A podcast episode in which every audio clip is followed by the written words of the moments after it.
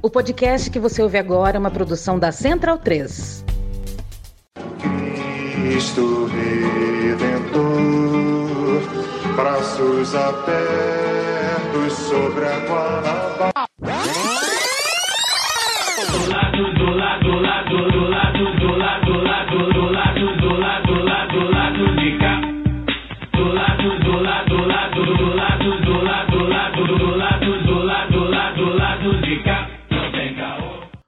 Momento, ouvintes da Central 3. Hoje é quinta-feira, dia 5 de outubro de 2023. E eu sou o Caio Belandi, direto do Sauí Estúdio. E este é o Lado B do Rio 292, chegando no seu feed. Time novamente completo, a volta da nossa Luara Ramos via internet, recuperada 100% ou quase. E Fagner Torres e Daniel Soares aqui no Sauí comigo. Galera, a gente tá com duas questõezinhas aí que eu queria fazer é, um preâmbulo antes de começar o debate, né? Primeiro, tô meio sem carisma hoje, me recuperando novamente de um resfriado, de uma virose, sei lá. Tá muito difícil manter a saúde nesse tempo louco que esquenta e chove e esfria. O Rio também tá Está passando caindo por um isso. temporal nesse momento no Rio Pois de Janeiro. é, que aí eu não sei se é sinusite, rinite, enfim. Então eu tô um pouco sem carisma hoje. Dormi pouco essa noite, enfim.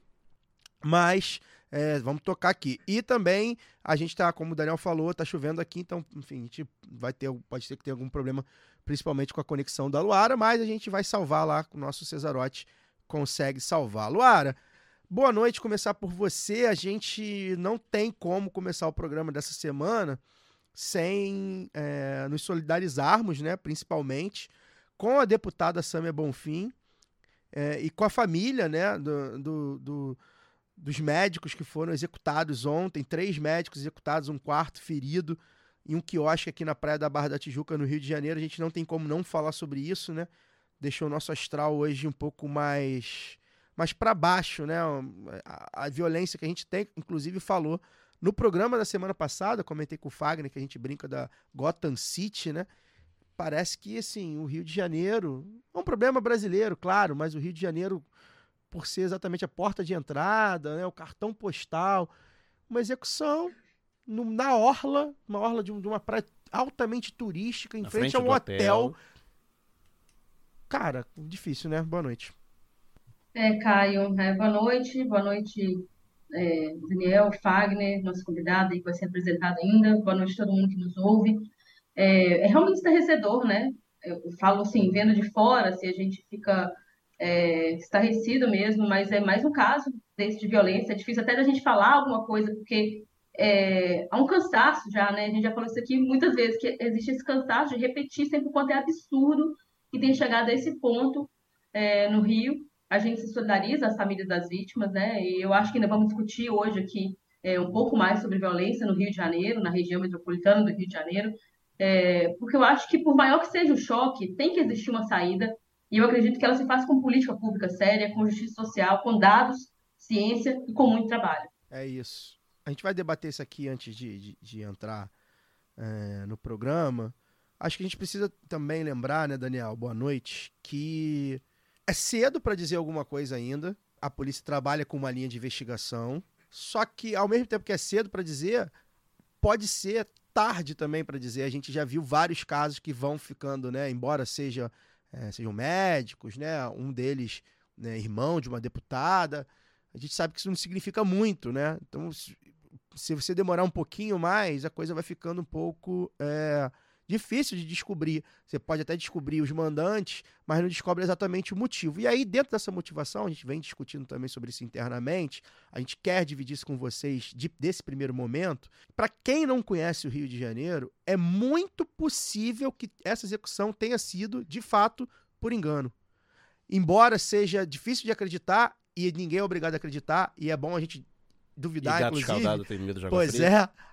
Mas, assim, é muito possível que milicianos, pessoas, criminosos, né? Esse termo, inclusive, a gente tem que debater um pouco de maneira um pouco mais ampla. Criminosos tenham passado e tenham sido alertados por alguém que um inimigo deles estivesse lá e aquela pessoa não fosse essa pessoa. Eles não são tão profissionais quanto parece, né, Dani? A gente, é um negócio É, que a gente tem visto O negócio que eu aí. tenho até falado é que a milícia Carioca é composta majoritariamente por policiais e ex-policiais e gente Forças contratada, é, força de segurança e gente contratada por eles e entre aspas treinada por eles. Olha o nível da polícia, das polícias do Rio de Janeiro, o nível profissional. Isso se reflete na, na parte organizacional da milícia. E eu tenho até falado aqui também internamente que a, a gente não consegue acreditar até, na, a gente tem, além do pé atrás, dos dois pés atrás com as forças de segurança que são responsáveis pela investigação, porque temos mais do que motivos para isso, é, é difícil racionalmente, é, é até uma proteção a gente não acreditar no por engano. Porque o por engano podia ter sido qualquer um dessa mesa aqui, né? É, A nossa cabeça procura uma resposta racional até como proteção. Não, isso não aconteceria comigo porque eu não estou envolvido com nada, porque não sei nada. Agora, se é por engano com esse grau de aleatoriedade, pode, pode ser com literalmente qualquer um. E isso é tão ou mais aterrorizante do que um crime político encomendado, né? Porque a violência chegou de tal forma no Rio de Janeiro, sobretudo na Zona Oeste. Barra da Tijuca, para quem não conhece o Rio, é, na, é uma parte nobre da Zona Oeste, na beira do mar, mas é a Zona Oeste. É, chegou num ponto que ah, as pessoas ligadas ao crime não têm qualquer pudor de efetuar uma, uma execução num local público, um local movimentado, cheio de câmera, tanto que de manhã, logo depois do crime, a gente já tinha, a imprensa estava veiculando é, fartamente a- as imagens da- das câmeras. É, sem, sem usar máscara, né? Sem usar luva, completo, confiando plenamente na impunidade, porque é, é, é o que acontece né, no, no dia a dia. Se não fossem médicos algo influentes e um irmão de, de, de uma deputada, é, o caso não teria tido a, a repercussão que teve e provavelmente eu teria caído no esquecimento agora à noite. Ah, foram baleados três pessoas matando miliciano. e tal, pum, e ficou por isso mesmo, né? É, eu acho que se, se confirmar essa hipótese do, da morte por engano é, é tão aterrorizante quanto um, um crime político por mostrar a perda total de, de controle da violência na- no Rio de Janeiro, sobretudo na Zona Oeste. Pois é, e a gente tá, e aí, repito, né? A gente não tem como a gente não tem elementos mesmo pra descobrir, né? A, a Sâmia é, é ameaçada, como todo parlamentar de esquerda Sobretudo as mulheres. Sobretudo as mulheres são. E aí entram várias questões. Não é comum que recados sejam passados dessa forma. A gente, infelizmente, a gente tá ficando especialista nesse tema, né? Mas não é comum que, ah, vou passar um recado pra irmã da deputada de esquerda e chega lá e metralhar um que eu acho. E aí a gente cita, não foi assim com Marielle, né? Marielle foi um crime muito mais planejado do que esse. E muito mais bem executado do que esse. Enfim, é, a gente tem razões pra duvidar. Eu costumo dizer que a gente não pode acreditar em tudo e nem duvidar de nada. O Brasil nos faz é, é, é, pensar nisso. E eu tenho visto também muita gente falando sobre miliciano e hum, como esse termo está muito popularizado por causa do Bolsonaro. Esse termo meio que virou o bandido da moda no, no Rio de Janeiro e no Brasil, com, com cada um, com, né? O agro tem os milicianos, e- e- é, a- a- a- o pessoal do, do garimpo são milicianos, enfim. Fica parecendo que assim, né? Às vezes eu acho que se glamoriza um pouco, ah, um miliciano, né? Parece que é um capo, né? É o cara, o, né, o chefe, o mili... E tal como o traficante varejista do morro, traficante é desde o dono da boca, o Fernandinho Beiramar, que gerenciava cadeias de bocas de fumo, até o cara que tá com o radinho, o vaporzinho, né? E fala, pô, é traficante. A milícia é a Então a coisa. milícia é a mesma coisa. Então, caraca, miliciano. Pô, porque o miliciano não ia ficar parado no que eu acho que, gente, ia. Ia, Além porque de, ir, fica. além de ir, ficar e ser comum. São donos de que os, os assassinos, alguns. os assassinos da Marielle foram beber na Olegário Maciel, que é uma avenida da Barra da Tijuca, não muito longe É. da onde aconteceu o assassinato ontem à noite. É, não precisa o, o- o tal rapaz lá que, se- que era parecido com um amigo do, do irmão da Sâmia, tá lá. Basta ele ter sido confundido porque tem, tem rede de olheiro. O cara passou, olha, e eu, fulaninho tá ali no quiosque, que ele mora perto ali. Pois Era é. esperado ele circular por ali. E aí avisou pra alguém, ó, vem aqui que, tá, que o cara É. deu, deu chance e tal, papapá. Nem precisa, o miliciano tá lá bebendo. É, então assim, ah, uma execução profissional, não foi profissional, e aí várias fontes ouvidas, gente que entende, mostra que esse tipo de execução não é o tipo comum de execução profissional dos grupos milicianos, que são vários, do, do Rio de Janeiro. Então assim, E agora, de Caio, você descarta que é morte política encomendada? Jamais, eu tô no Brasil, cara. As pessoas estão morrendo. A mãe Bernadette morreu lá na Bahia, executada, Marielle, pô, irmã Dora. Cara, o que mais tem aí é exemplo de gente que é executado e que a gente não sabe, que a gente, quando muito descobre quem matou, mas não descobre quem mandou matar e o motivo, que é o caso mais simbólico de todos, que é o da Marielle, né? Então, assim, eu não, é óbvio que eu não descarto, é óbvio que pode ter sido mesmo, e aí é um nível de execução de, de crime político que chegou numa barbárie mais, conseguiram avançar. A gente achava que a Marielle era o último, a mãe Bernadette, tipo assim, ah, daqui eles não vão passar. Que é sair num quiosque movimentado da praia e sair atirando, dar 40 tiros em quatro caras para matar um. Então, assim, não é o tipo de coisa que parece ser plausível, mas de toda forma é um absurdo. Seja, seja como o Daniel falou, né? Seja de um lado, seja de um outro. Fagner, te botar aqui na jogada, boa noite. Queria, né, iniciar falando de coisa boa, né? Do, do nosso dinizismo, que ontem. Porra, não sei o que, que, você vai falar sobre ontem. Você ontem deve estar, porque foi, ó, foi bonito. Mas né, também fica esse, esse gosto meio amargo, né? Óbvio que a gente sabe que o futebol é ao mesmo tempo uma válvula de escape da gente. E a gente não vai deixar de comemorar gol, né? Por causa disso. Mas ao mesmo tempo, pô, a gente queria estar num ânimo mais, astral um pouco melhor, né? Mais renovado aí, porque mais uma vez a Gotham City, como a gente fala, né? Não nos surpreende mais. É isso. É, resistindo na boca da noite, um gosto de sol, como diz a música do Clube da Esquina. Mas, bom, também não dormi de ontem para hoje, por motivos óbvios. É, eu não queria especular muito sobre essa questão do que aconteceu hoje com o assassinato desses, execução né, desses médicos. Quatro, três médicos, o quarto está tá internado em estado grave, não é isso? Estável que eu vi. Estável. É, então, é, mas então desses três médicos que foram assassinados, entre eles um irmão da, da Samia Bonfim, né? Não quero especular, eu só acho que o Rio de Janeiro é o lugar onde a verdade e o absurdo, assim, a linha é, é de menos de centímetros, assim, é, o, é uma cidade que a verdade e o absurdo caminham no espaço de milímetros. Então tudo pode acontecer. Não duvido de nada em se tratando de Rio de Janeiro. É, Agora, o que muito me admira, assim, é, é, isso que você falou um pouco no início da sua frase, e aí puxando mais a discussão para o campo da, do jornalismo, que é uma discussão que eu gosto de travar e gosto de, de provocar sempre aqui nos, nas minhas colocações, é, é uma espécie de ingenuidade que parece que alguns jornalistas, é, principalmente né, da mídia corporativa, é, têm quando se trata de segurança pública do Rio de Janeiro, né?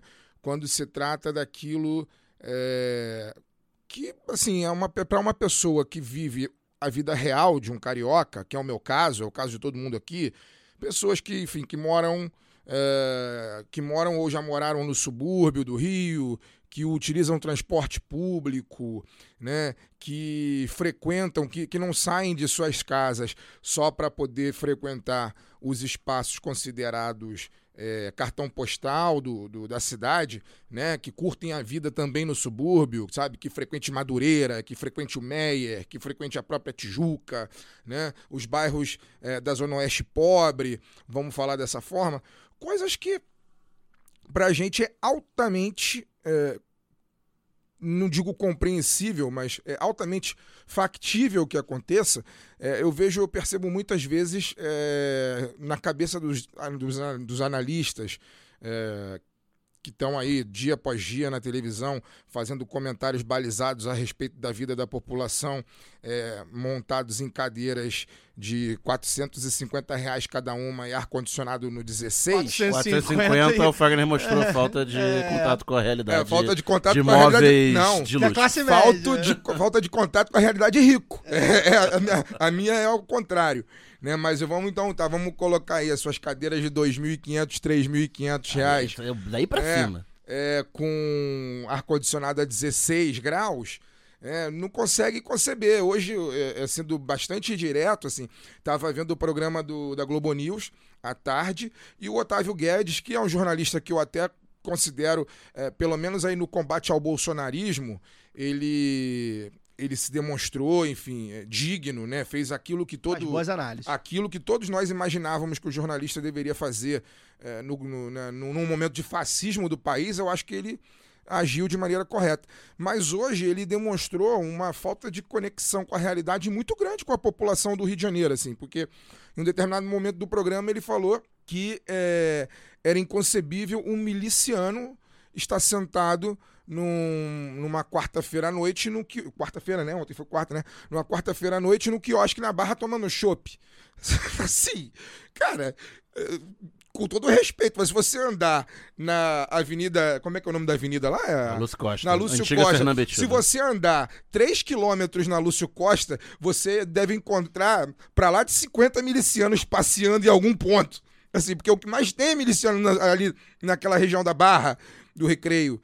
E é muito, muito louco ele falar isso, assim, como se o cara. Como se um bandido, como se o miliciano, o bandido, seja ele o bandido com a capa do Estado ou o, bandido aquele que está à margem eh, da sociedade, como se ele fosse um ser inatingível, como se ele não, não vivesse, assim, como se, como se o bandido não fosse a praia, não fosse ao shopping, não fosse ao quiosque, Não, não, mas o- é que- fosse ao Maracanã. É que o miliciano tem né? essa característica de ser um ente social que tem uma vida de classe média. É, exatamente. É geralmente branco, né? Frequenta os espaços, passa despercebido pra quem, pra quem não conhece a cara deles. Qualquer miliciano do Rio de Janeiro entra no shopping e não é reconhecido pela maioria da Exatamente, população. e- e eu E passa assim- despercebido ali na massa de classe média. eu fico, eu fico de cara com a desconexão da, da realidade, assim, como se essas pessoas vivessem realmente num mundo à parte, né? É óbvio que eles têm muitos privilégios e é, devem, né, fre- fre- frequentar coisas que, que nós, meros mortais, que trabalhamos, enfim, que seguimos aí a linha da lei, aquilo que está ali no Código Penal, na Constituição Federal,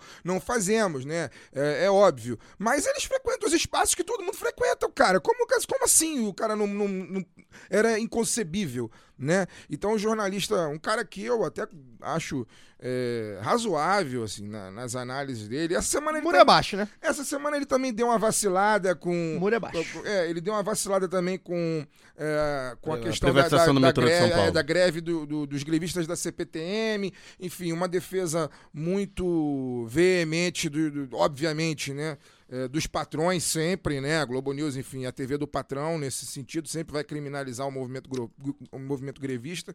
Mas, enfim, é- é- é- essa é o tipo, esse é o tipo de coisa que eu queria falar, assim, no começo, que eu realmente fico de cara, assim, como é preciso que a gente, um veículo né, muito menor, que não tem né, 0,1% da potência que a Globo News tem, precise colocar, assim, pingo no i sobre uma coisa que é muito básica, cara. Você vive, você vive no Rio de Janeiro, você frequenta, você sai de casa e frequenta é, espaços é, de convivência no Rio de Janeiro. Cara, você encontra gente de todo tipo de todo tipo de gente. Vai da, da freira ao jogador de futebol, ao miliciano, ao dono do morro. Todo mundo vai à praia, todo mundo vai ao shopping, todo mundo vai ao quiosque, todo mundo vai ao Maracanã e por aí vai. É uma loucura você não conseguir conceber que uma cidade como o Rio de Janeiro, que inclusive é uma cidade que convida as pessoas a irem à rua, você não vai ter gente de todo tipo, inclusive pessoas que estão ali numa, numa situação de vida criminosa. É, é muito doido, porque é isso, as pessoas vai um pouco ao encontro do que eu falei, né? Parece que ah, um miliciano,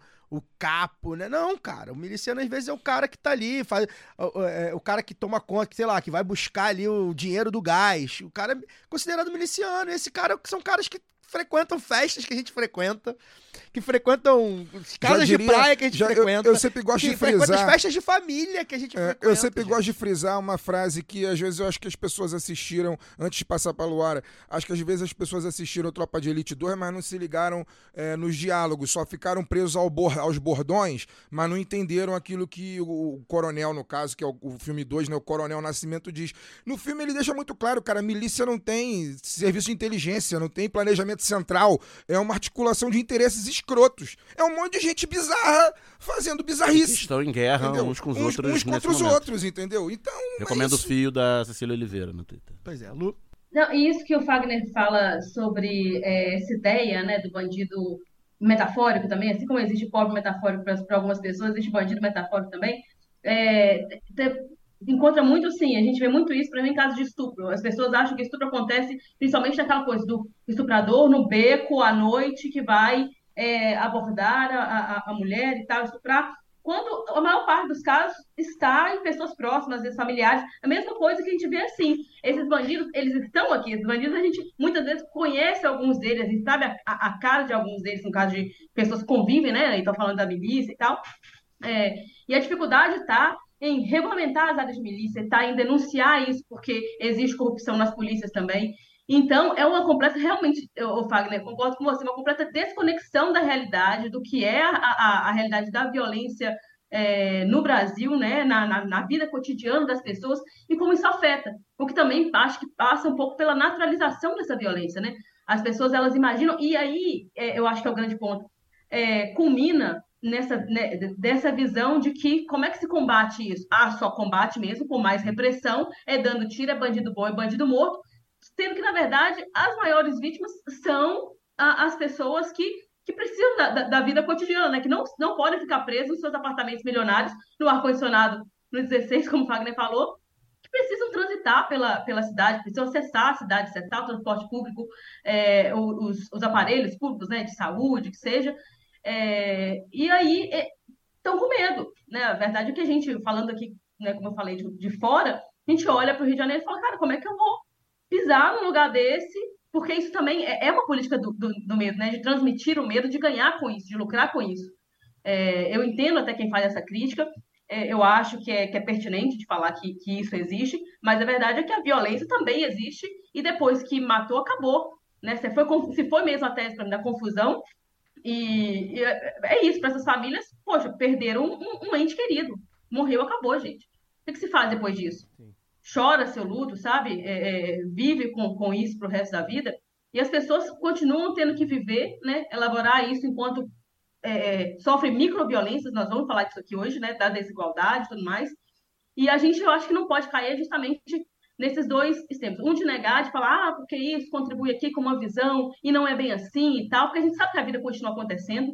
Infelizmente, eu acho que essa é a grande dor do, do luto, né? As pessoas morrem, no outro dia a vida continua e você tem que aprender a lidar com aquela, com aquela falta que faz agora.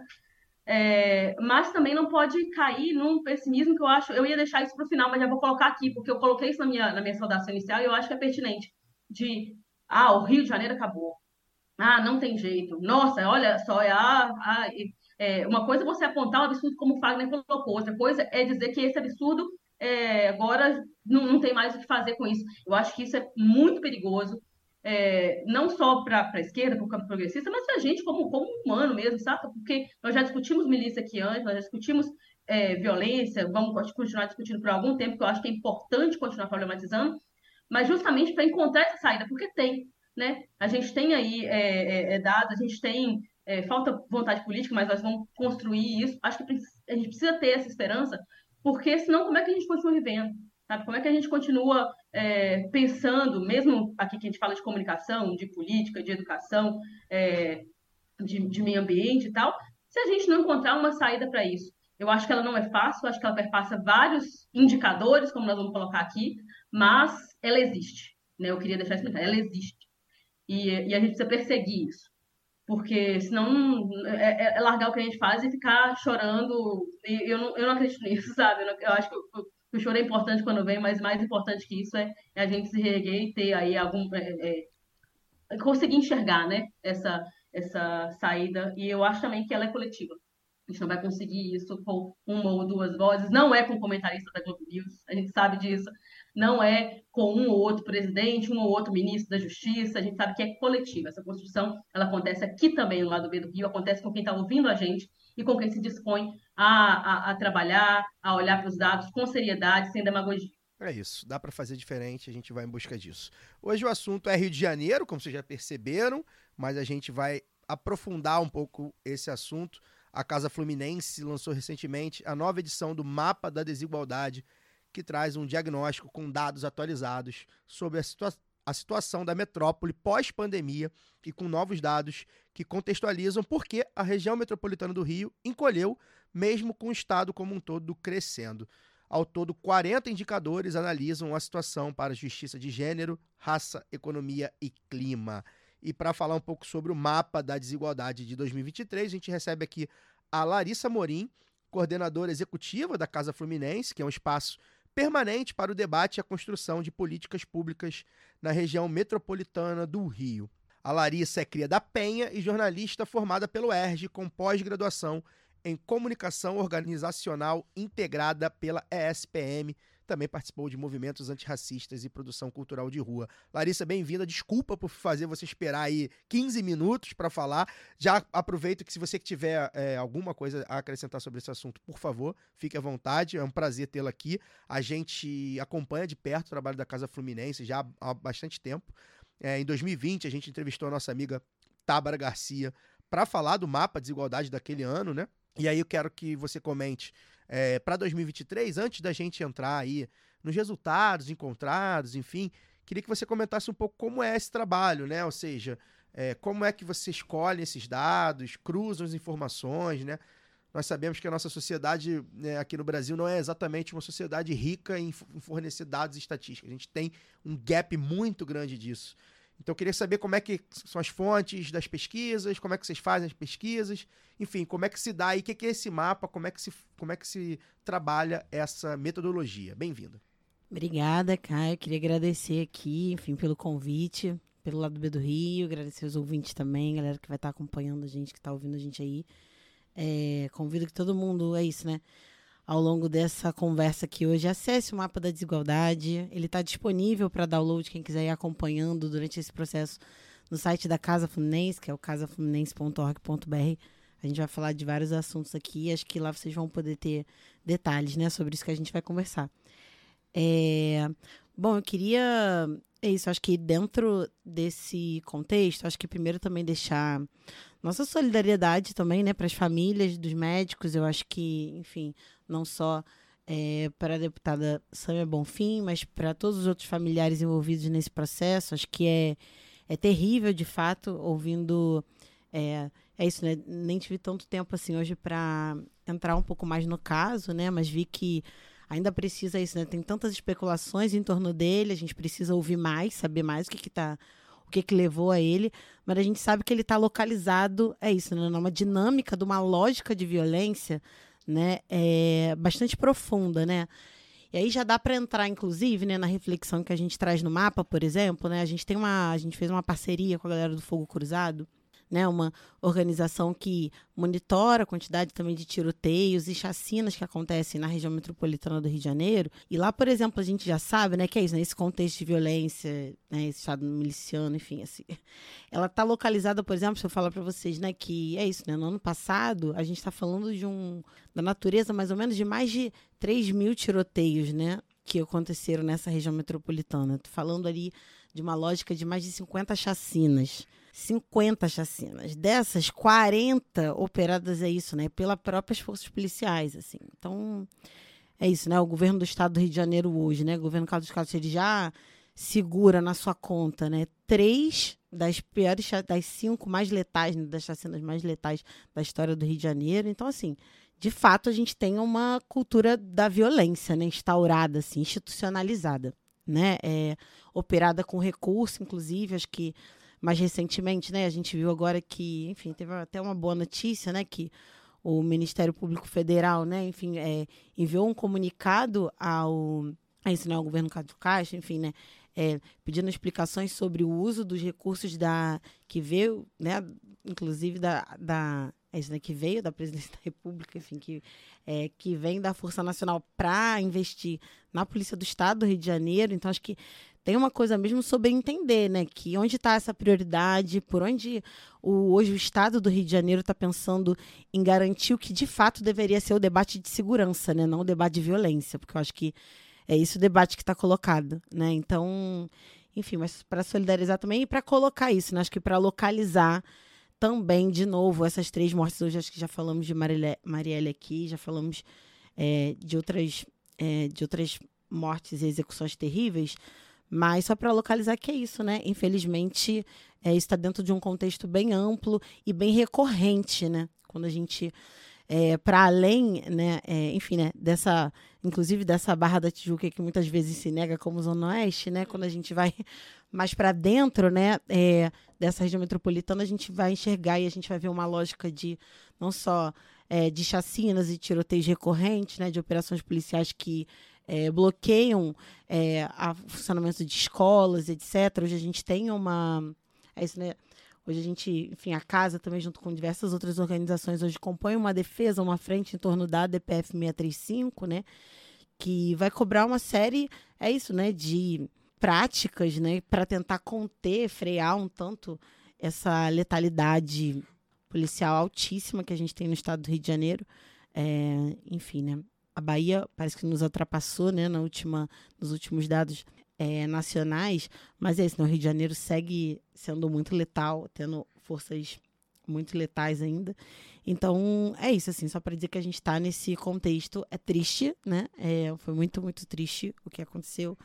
Então, deixar nossa solidariedade, mas dizer que isso está dentro de um contexto muito profundo mesmo, né? Então, que a gente precisamos é, debater ainda muito. Mas tem proposta para isso. É isso, tem debate colocado para isso, né? Isso que é muito curioso. Mas eu acho que é isso, né? Essa coisa do enfim, esquecer, né, que miliciano também caminha por aí, que também, enfim, né, tá no cotidiano, é, para a gente também lembrar que hoje a sociedade civil já se organizou e já debateu, tem uma série de propostas para a gente enfrentar, para a gente conseguir conter é, isso. Então, acho que agora é, é sobre como que o tanto o governo federal, mas enfim, né, os municípios, o governo do estado precisam ouvir de fato, né? E, enfim, assumir algum nível de compromisso para implementar as medidas que a gente há anos vem defendendo, né? Para ter uma vida um pouco mais segura, né? Acho que é, é isso.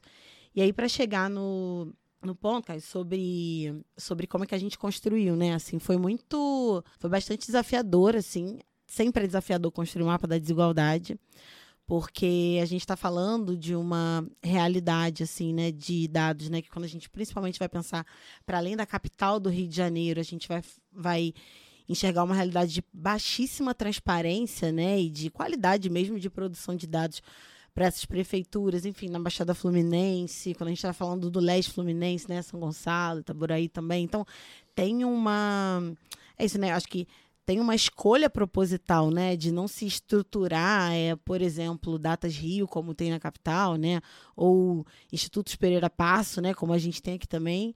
É isso, para não mostrar, na verdade, o que de fato acontece, né? Acho que a política pública ela é construída a partir de diagnósticos, né? Então, é, é justamente nesse apagão, nessa invisibilidade, né, que as coisas con conseguem se manter da forma como elas estão. Então, a casa ela parte assim do pressuposto que é, a gente precisa fazer o debate a partir dos dados, né? Então, nesse sentido, a gente, a, a gente, enfim, né, passou alguns meses, né? Enfim, acho que em torno de uns nove meses, se eu não me engano, desde o início desse processo até o momento de lançamento, algumas semanas atrás, em que a gente levantou 23 bases de dados, são dados é, governamentais e dados empresariais também.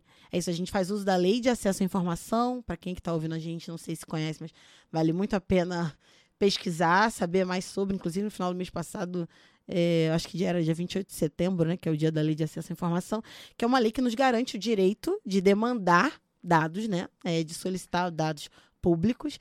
Então, você não pode fazer esse, esse pedido, mas a gente precisa que os municípios, que as secretarias tenham portais de transparência, né? Tenham o mecanismo para que a gente solicite, né? E é aí que começa o problema, né?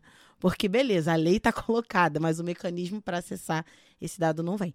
E é isso, muitas vezes demora a responder ou não responde, é isso, né? Diz que não entende. Então, é, foi um processo bem árduo, assim, de levantamento desses dados. A gente também estava num contexto, né? É isso, né? Que sem o. ainda com um enorme atraso do censo né? A gente está falando de um mapa da desigualdade que trabalha a partir de uma escala municipal, né? Enfim, a gente trabalha com umas médias estaduais e nacionais também, para a gente sempre conseguir fazer essa comparação, né? Para entender, tá, beleza, mas como é que o Rio está nisso e como é que está lá o município de Belfor Roxo, né? Que é um destaque importante. Acho que é um município que apareceu muito na análise dos dados desse ano. A gente pode falar mais sobre isso aqui, mas que como é que está isso, né? Então, a gente vai vai percebendo que é isso, tem. A gente tá diante, né? É isso, né? De um contexto de é isso, né? Pouca baixa produção de dados, né? Isso sem o censo, sem a realidade atualizada dos municípios, né? O último censo que a gente tem, a gente teve agora, né? Enfim, saíram alguns dados de atualizações sobre população e tal. E é nisso que acho que também a gente vai começar a tentar entender o que, que aconteceu com a região metropolitana. Mas querendo ou não, é isso, né? Falta muitos dados ainda que precisam sair. Estamos ansiosos pela publicação. E aí a gente entendeu o que, que aconteceu, né, com o Brasil depois desses, enfim, 13 anos aí de desde o último censo, assim. Então, acho que tem muito ainda que a gente precisa avançar. É, a gente lida também, né? Acho que é importante destacar alguns pontos, né? Que é ainda, ainda que a gente tenha conseguido levantar muitas bases, enfim, né? Que, e fazer diversas formas de agregar e analisar essas bases de dados que estão disponíveis para conseguir apontar coisas, é isso, né? Sobre tema de segurança, cultura, saúde, saneamento, enfim, assistência social, a partir da divisão dessas quatro justiças que Caio já falou aqui, mas a gente parte de um lugar também é isso, né? Com muitos problemas ainda quando a gente vai falar sobre marcadores sociais, né? Nessas bases. Então, falta ainda muito dados sobre raça e cor, né? Falta, não temos, né? Dados hoje ainda levantados que falem sobre a identidade de gênero e orientação sexual das populações. Então, na verdade, o que a gente tem aí é um contexto de apagamento, né, de invisibilidade. E como é que enfrenta a desigualdade? A gente costuma dizer que, assim, ah, para a gente enfrentar a desigualdade, a gente precisa reconhecer elas, pelo menos. E como é que faz isso sem os dados? Então, acho que. Sem, sem saber como tem, qual é o problema, a dimensão do problema, não tem um problema, né, Luara? Isso é, uma, é algo que a gente precisa enfrentar também. A gente está vivendo um momento é, de um novo governo, né? Um, depois desse tempo todo aí de, de, de golpe e de regime Bolsonaro, é, a produção do, de dado, de estatística é muito relevante, né? E, e o Brasil, às vezes, principalmente desse período para agora, né, ficou muito atrás nesse, nessa questão, né? É, eu queria aproveitar, Larissa, que você está falando de metodologia, né, para saber um pouco mais sobre a geração cidadã de dados, né? Como é que é isso? Como é que é essa experiência, né? Como é que é possível produzir dados a partir dos territórios? Como é que é possível ter esse tipo de orientação também a partir do trabalho de vocês na Casa Fluminense? Muito bom. A gente, inclusive, semana passada, estava realizando o primeiro seminário de geração cidadã de dados, assim, com a galera da Talab, que é uma outra organização parceira. A gente está apostando muito nisso, porque é isso, né? Vamos olhar lá, a gente, tá, a gente olha um cenário em que faltam dados. Seja porque eles não são publicizados, seja porque eles estão sob o controle de outras pessoas, seja porque a gente pode questionar, inclusive, se esses dados ditos oficiais e públicos, eles de fato estão retratando a realidade que precisa e aí eu já chego na geração cidadã de dados para explicar, mas só para. Porque talvez isso localize o porquê que é necessário fazer geração cidadã de dados hoje, né? É. Por exemplo, quando você vai olhar para os dados de saneamento básico, isso é coisa muito doida, enfim, né? Vamos lembrar aqui, né? Enfim, leiloamos a SEDAI, certo? É, concedemos serviço, é, fatiado aí é, pelo, pela região metropolitana para quatro, enfim, quatro, acho que cinco empresas.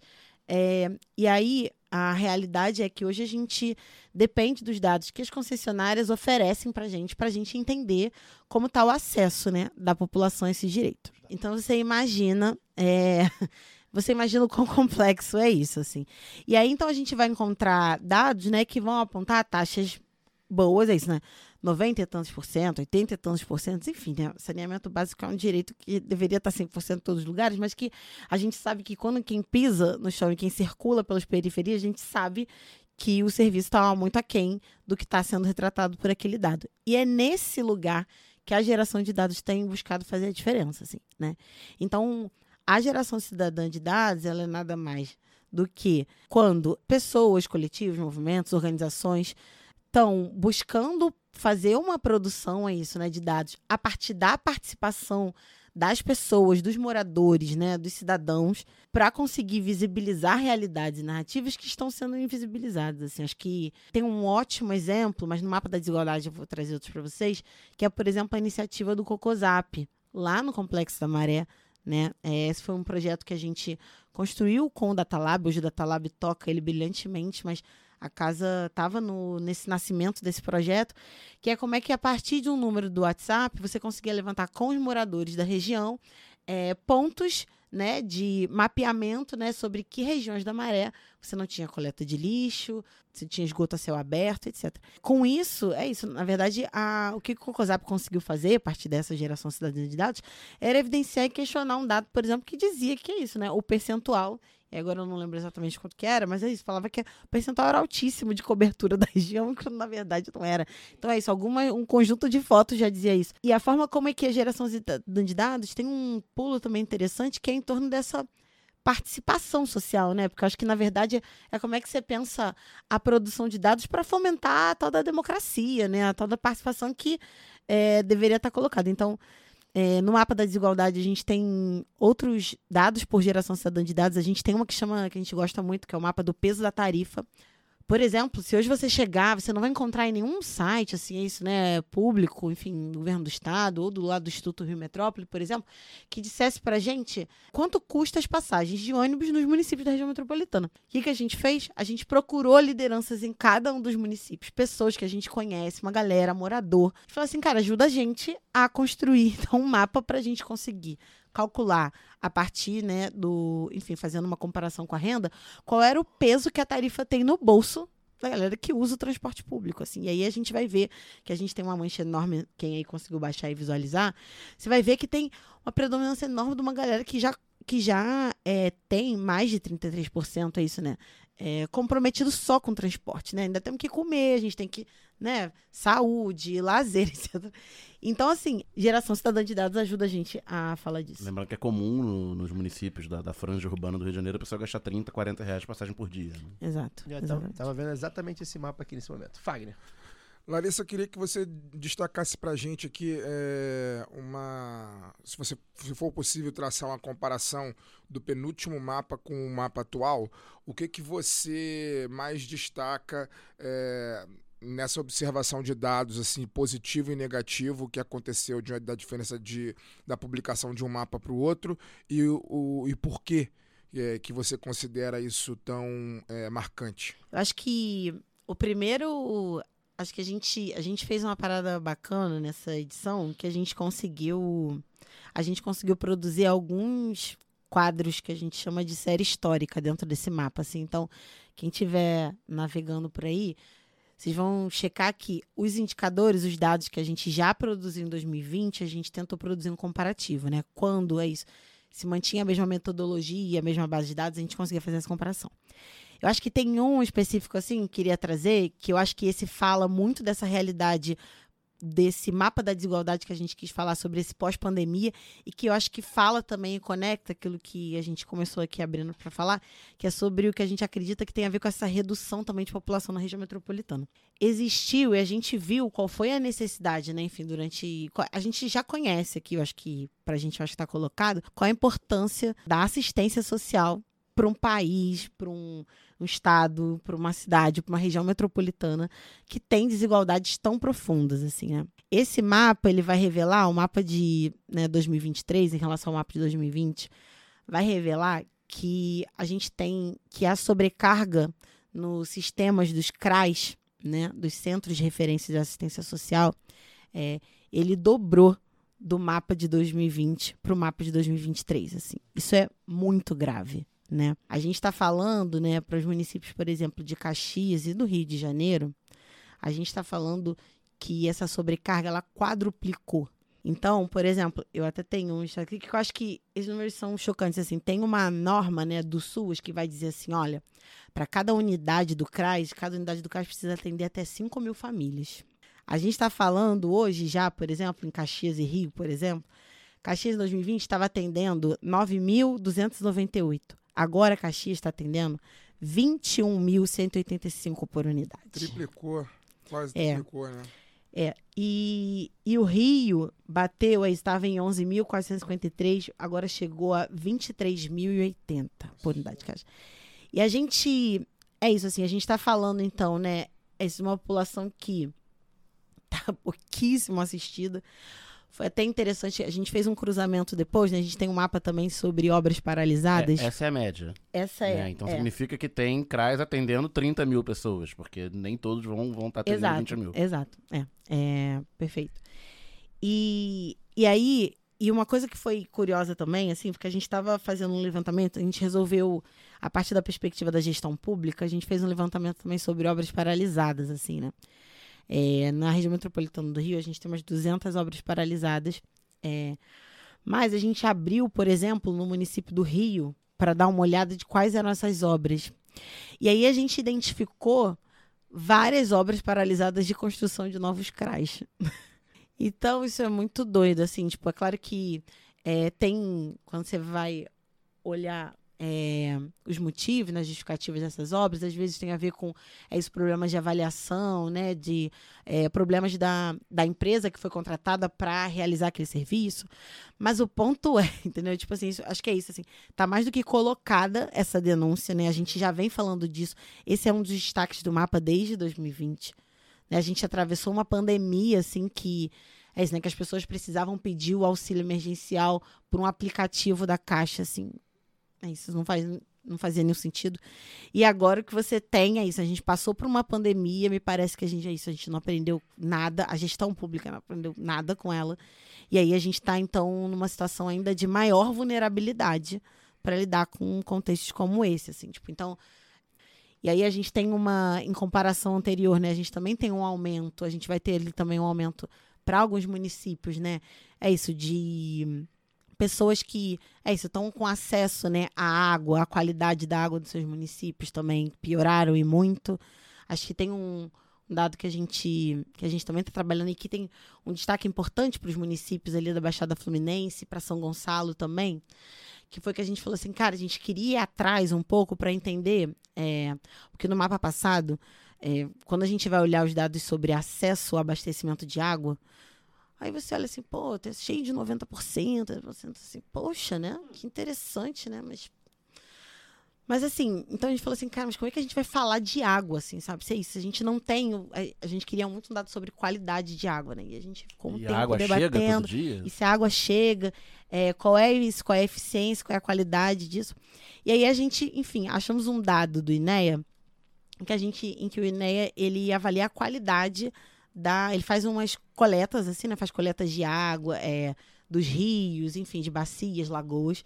E aí a gente falou assim, cara, talvez seja por aí que a gente possa falar disso. Avaliação da turbidez e etc. Exato. E aí é muito louco, assim, porque, enfim, em, em alguns, em vários desses municípios da Baixada Fluminense e São Gonçalo, a gente está falando de um percentual de. E aí esse dado vai falar sobre coletas ruins e coletas muito ruins.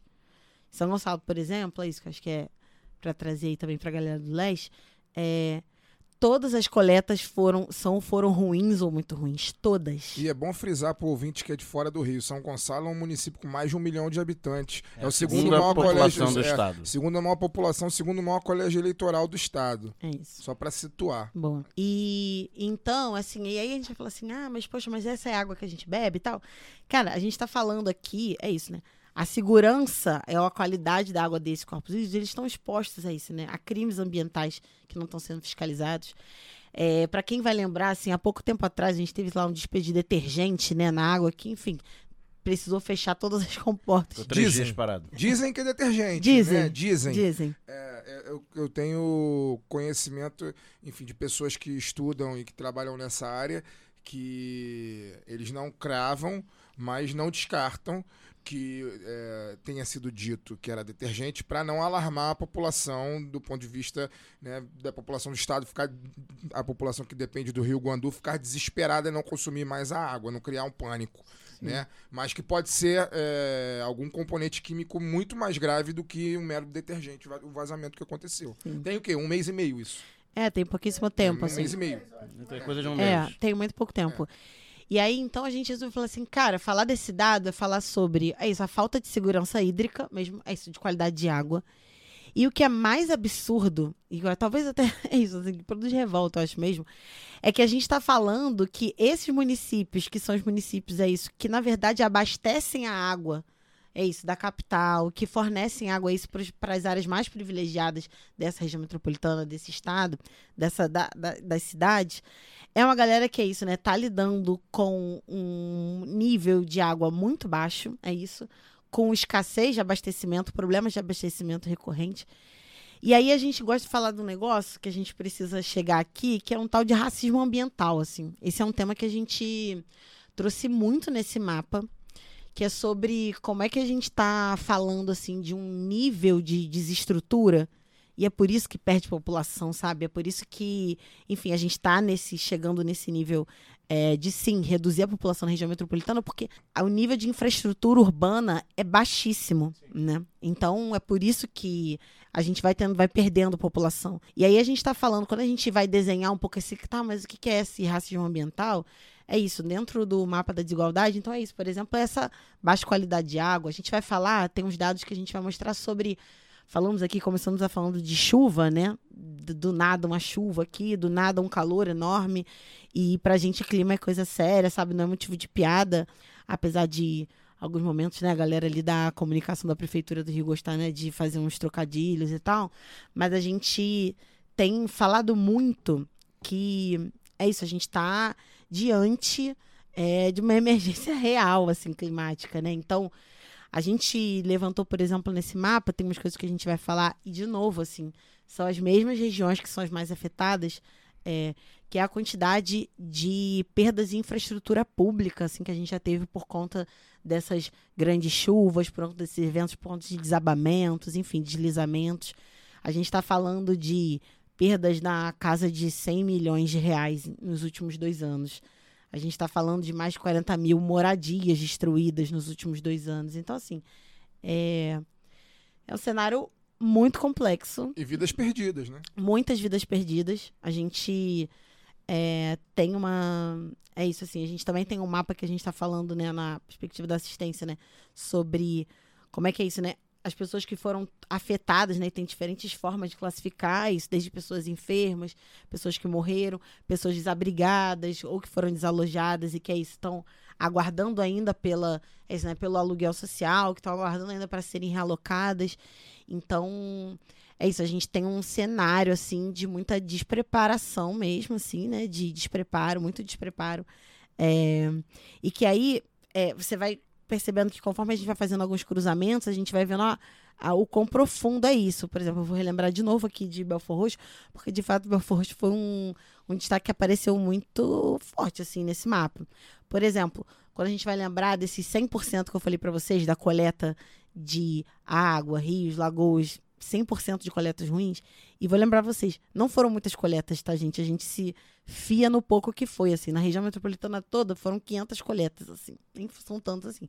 A gente precisa que o INE amplie a quantidade de coletas. Mas, no que temos, é... e aí não vai ser coincidência que o mesmo município que tem 100% das coletas ruins tem, é, é isso, um número, um número, alto, né? Que agora não estou me lembrando do número, mas de internações por doenças de veiculação hídrica.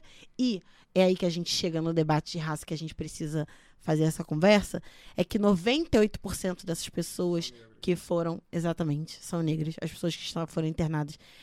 Então, é isso, assim, né? Tem um projeto colocado. A gente precisa, ano que vem, ano de eleição, né? É, É, a gente precisa. Eu, ia, eu ia. Deixa eu emendar então a minha Emenda segunda aí. pergunta. Peço licença para dar uma pausa no programa e apresentar os nossos parceiros. O sorteio para apoiadores e apoiadoras do lado B é um oferecimento da Camisa Crítica. Ouvinte também tem 10% de desconto no cupom Lado B no site www.camisacritica.com. E tem novidade: a Camisa Crítica colocou sua banquinha para revenda de seus materiais no Sol e Sombra, bar que fica no bairro Bela Vista, em São Paulo. E vale lembrar que tem camisa crítica também aqui no Rio, no armazém do MST e na livraria Leonardo da Vinci, ambas no centro do Rio. Torcer para a camisa crítica chegar logo em mais cidades. Camisa crítica criada para uma esquerda que não tem medo de dizer seu nome. E que tal aprender inglês, espanhol ou francês de maneira leve, dinâmica, com afeto e senso crítico? Conheça a WeCreate, o curso de idiomas parceiro do lado B. Acesse www.wecreateidiomas.com. Sigam também nossos parceiros nas redes sociais. Obrigado pela atenção e voltamos ao programa. que eu ia chegar nesse ponto. Você fala que ano que vem tem eleição. E como é que é a recepção do poder público a, a esses dados de vocês? É, há uma conversa ou é aquele negócio, aquela relação cínica do poder público? Não, legal, pô, o trabalho de vocês, me dá aqui, vou botar aqui e tal, e, e esquece. Só para complementar a pergunta do Fagner, se existe algum tipo de articulação metropolitana hoje no Rio de É, Janeiro. aqui no Rio de envolvendo as Janeiro- prefeituras e o governo do estado. Aqui no Rio de Janeiro, por exemplo, na última vez que. No último mapa, o, o prefeito era o Crivella ainda, né? E a gente sabe muito bem é, o que foi a gestão Crivella no Rio, inclusive né, de é, falta de transparência nos dados, ele no meio da, da, da, da pandemia e etc, etc. E de lá para cá mudou para o Eduardo Paes. O Eduardo Paes, né, enfim, a gente conhece a figura. É, como é que é a recepção, não só dele, mas do, do poder público desses municípios da região metropolitana de uma maneira E geral? do governo do estado. E do também. governo do estado. É, vamos lá, vamos começar. É isso, né? Pelo pro governo do estado hoje, assim, é, a gente tem uma a gente teve uma situação é, muito específica aqui há, há uns quatro anos atrás, cinco anos atrás, que foi no momento a gente estava é isso, a casa ela começou produzindo assim, né? Um, vamos dizer assim, talvez uma das primeiras causas que a gente se colocou para construir era o debate sobre como que a gente precisa de uma instância metropolitana para coordenar, para ajudar a gente a responder desafios metropolitanos. É isso. Não dá para achar que as prefeituras, de forma desagregada, desintegrada, eh, conseguiriam responder a esse o tamanho dos desafios que a gente tem de transporte, de saneamento, de habitação, enfim. É, e aí a gente, então a gente pautou lá atrás, a gente conseguiu inclusive aprovar uma lei na Alerj que criava uma agência metropolitana que institu- instituía um ente hoje é, para fazer, é isso, que conseguisse ajudar a coordenar isso junto com o governo do estado, junto com as prefeituras dessa região metropolitana. Conseguimos vitória. Infelizmente, é isso, né? Ah, infelizmente, a gente está um tanto aquém nas vitórias eleitorais aqui ainda, né? No estado do Rio de Janeiro e etc. Muito aquém. Então, muito aquém. Então, o que aconteceu foi que a gente. Eu quero contar pra vocês que a gente foi expulso do conselho. A gente foi eleito na época para a representação da sociedade civil para a presidência do conselho consultivo e a gente foi expulso disso. Desde então, não que a conversa com o governo do estado fosse incrível antes, mas assim, é, você tinha algum tipo, alguma possibilidade de, né, algum nível de interlocução, alguma ferramenta. Desde então se tornou muito complexo, né? É, porque é isso, assim, né? Li- Literalmente a gente foi. Teve um processo democrático de eleição, né? Então, na verdade, sei lá, podemos chamar de golpe, talvez? Foi, talvez um pouco isso, assim. E, e a gente, desde então, é, é isso, né? E é isso. E aí a gente tá falando de Witzel, Cláudio Castro, a interlocução tem sido nenhuma, né? Acho que é sobre. É isso, a gente segue cobrando, né? Fazendo controle social, pautando, indo à imprensa, é, vindo ao lado B do Rio, é isso, né? Fazendo o papel de fortalecer a sociedade civil, mas a interlocução a nível do Estado, ela é nenhuma, né? Acho que é, a gente comecei aqui falando sobre chacinas, né? Comecei aqui falando sobre que tipo de política está sendo operada. Então, é difícil fazer interlocução nesse nível. Quando a gente está. Aí, quando a gente está falando. É isso, né? Na Prefeitura do Rio, acho que é um pouco diferente, assim. A, é isso, a gente tem, inclusive, participação em conselhos, etc. E aí é nesse espaço, é isso, né? Quando ainda tem algum espaço para participação social, a gente consegue trazer. Então, por exemplo, assim, na semana que vem a gente vai apresentar os dados do mapa da desigualdade no IPP, né? É, para o conselho IPP a gente integra o conselho. Então tem. É isso, né? Tem um nível de interlocução, né? A gente consegue chegar e dialogar. Para além da capital, assim, acho que tem uma estratégia que a gente busca fazer. Tem uma coisa que a gente apoiou para construir na região metropolitana que a gente chama de agendas locais. É uma galera, são coletivos, movimentos, organizações que viraram e falaram assim: cara, eu vi essa tua agenda Rio 2030 aí, essa publicação com propostas de políticas públicas que vocês fizeram, e a gente também quer fazer nos nossos territórios para as nossas regiões. Então tem uma galera em Caxias que tem agenda, tem uma galera em São João de Meriti, tem uma galera em São Gonçalo, tem muita gente, tem a galera em Santa Cruz, porque tem bairros que também tem, né? Regiões que também é, construíram. A Maré tem uma carta também. E aí esses dados, eles vão, é isso, assim, eles vão se um pouco é, se distribuindo por essas estratégias de agendas e a gente vai se dividindo, se pulverizando nessa estratégia de articulação, sabe? Porque, de fato, enfim, vocês conhecem qual é o perfil também, majoritariamente, das prefeituras e das câmaras municipais para dentro, né? Então, já sabe que também interlocução não é nada fácil. É, eu, inclusive você falou, você falou esse lance da, da falta de interlocução com o governo do estado, né? Esses dias eu me peguei pensando, não sei se vocês já pararam para poder fazer essa, essa, essa reflexão, Luara provavelmente não, porque é, vive no Espírito Santo, mas eu me peguei pensando, cara, não conheço o nome de nenhum secretário de estado. É, eu, às vezes faço essa pesquisa, leio bastante sobre política carioca e fluminense. E às vezes eu pego uns nomes assim, né? Um você conhece, o Washington Reis, secretário de transporte. Não, então, Mas, não, enfim. eu conheço, mas não sabia que era secretário. preferia que não conhecesse. Preferia, preferia não conhecer.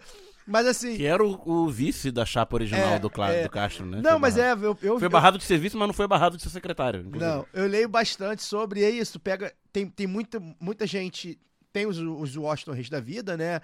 Eram deputados, com voto, Prefeito prefeito, com voto. E tem uma galera meio, tipo, baixo clero, né? Que chama, era assessor do fulano de tal, que é uma pessoa que tu não sabe muito.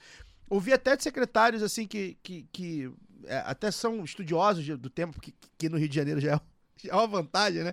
Alguém que, pô, sei lá, secretário de urbanismo, ser um estudioso do urbanismo, já que, é um, alguém que fez uma, alguém que fez, fez uma um, pós um, lá. uma pós, uma pós à é, distância no lá, tema. Um EAD O lá. secretariado do Castro é todo loteado É, pra, bizarramente pra lideranças loteado, e você não conhece políticas ninguém, quase. locais. São, é, é o looping do- da galera do Cabral. Agora, O tem um... governador, já, é- o governador já é do Baixo Clero. Imagina Então, o mas tem, mas tem um- uma, uma pensata importante sobre isso que dialoga com, com o trabalho da Casa Fluminense do Mapa. É, o mapa analisa só a região metropolitana. Só, só, só uma- ela falou que a Casa Fluminense foi excluída do Conselho Metropolitano. Eu tava procurando aqui, foi 2019, né? Logo depois da eleição. Resumidamente, saíram Casa Fluminense e Zero e Fase, né? Que são instituições respeitadas, que estudam o, o- a sociedade, né? Fluminense, carioca há muito tempo. E entraram Instituto Liberal e Instituto Millennium. Nossa senhora! Pois é. entendi. Wilson Witson. Caraca, teve isso, né? Wilson Witts. Enfim, aí voltando pra retomar. Eu acho que, é, como esse estudo é da região metropolitana, isso casa um pouco também com a questão política eleitoral partidária, né?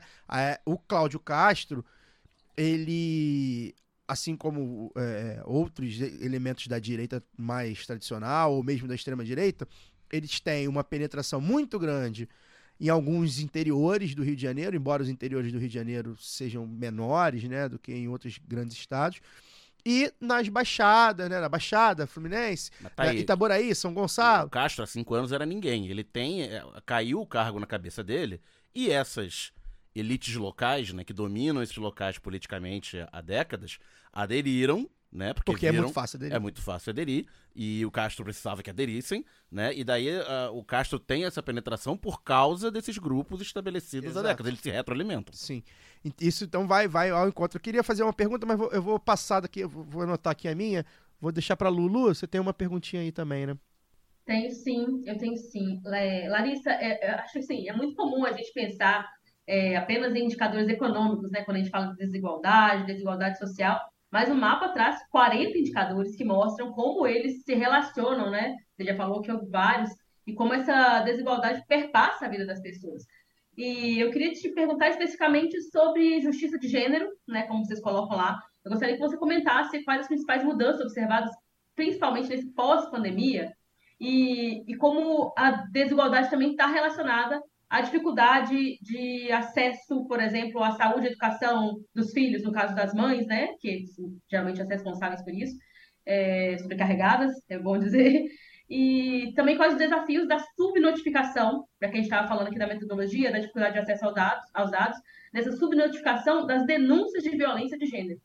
Bom, vou começar pela, pelo debate da violência de gênero, assim, vou começar pelo final aí, depois a gente vai avançando. É, é isso, a gente. É, a gente, na verdade, a gente fez uma. A gente comprou uma pós, né, quando a gente colocou esse, o título desse mapa como violência de gênero. Acho que tem um ponto que é muito importante fazer aqui. Que é isso, né? Hoje, o registro dos casos de violência contra a mulher, né? Enfim, tá colocado ali a gente não sabe, né, se esse registro. Na verdade, a gente, é, pela forma como, enfim, a estrutura, o registro dado está colocado, a gente, enfim, pressupõe que estão é, registradas ali apenas pessoas cisgêneras, né? Mas tem uma dimensão colocada ali que é isso, né? O quanto que é, nesse registro mulheres trans, né, aparecem ou não, invisibilizadas ou não nesse processo, quanto que pessoas trans, homens trans também, que podem é, eventualmente não ter feito ainda a retificação de seus nomes e tal, como é que isso aparece nesses registros? Então, a gente sabe que tem isso, né, um nível de subnotificação muito grande, né, e não só isso, assim, né, tem não só subnotificação das denúncias, e aí a gente viu que teve em alguns municípios, eh, rolou redução, né, se comparado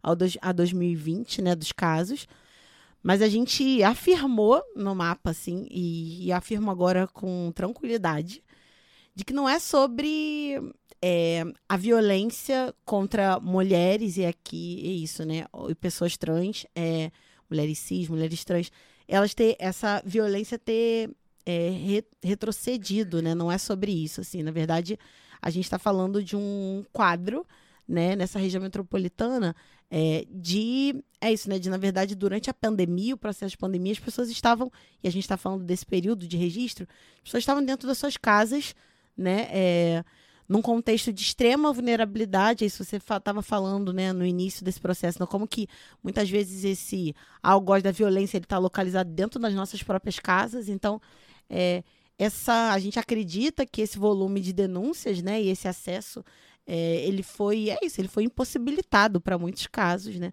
Porque a gente viu, por exemplo, as taxas de femi- feminicídio crescendo e muito. Então, acho que essa redução tem muito mais a ver com a subnotificação, né? Do que, é isso, a redução de fato é, desses casos de desses casos de violência. Assim. Então, acho que isso é, é importante destacar, assim, para quem vai acessar e vai, dar um, vai olhar essas análises.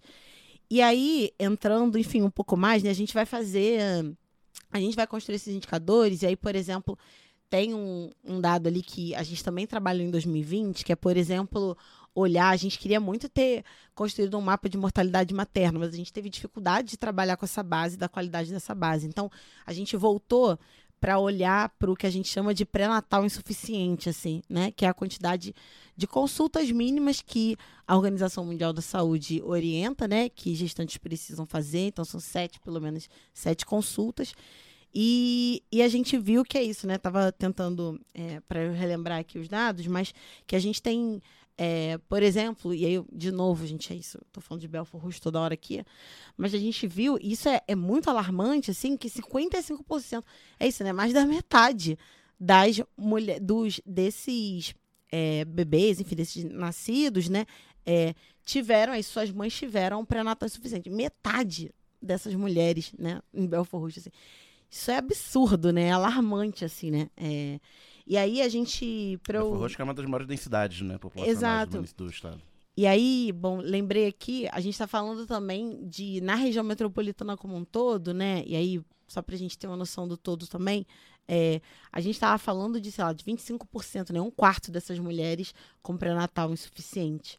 É, quando a gente vai olhar para para uma perspectiva também, né? Beleza. E aí essas mulheres elas já estão parindo, né, numa condição é isso de violência, enfim, né, de negação dos seus direitos, né, da sua saúde, do cuidado é, desse momento que é fundamental.